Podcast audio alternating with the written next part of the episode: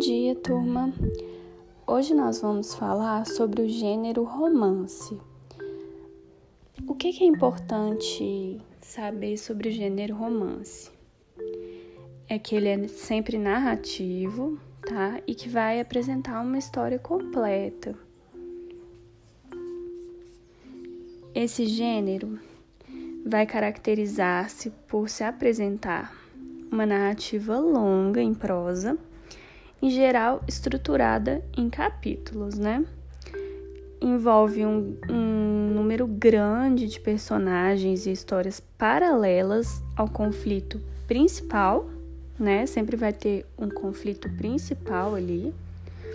Pode abranger vários espaços simultaneamente, abordar o tempo presente e passado é um gênero literário fundamentalmente de ficção. Mas isso não impede que possa também relatar uma história real, tá bom?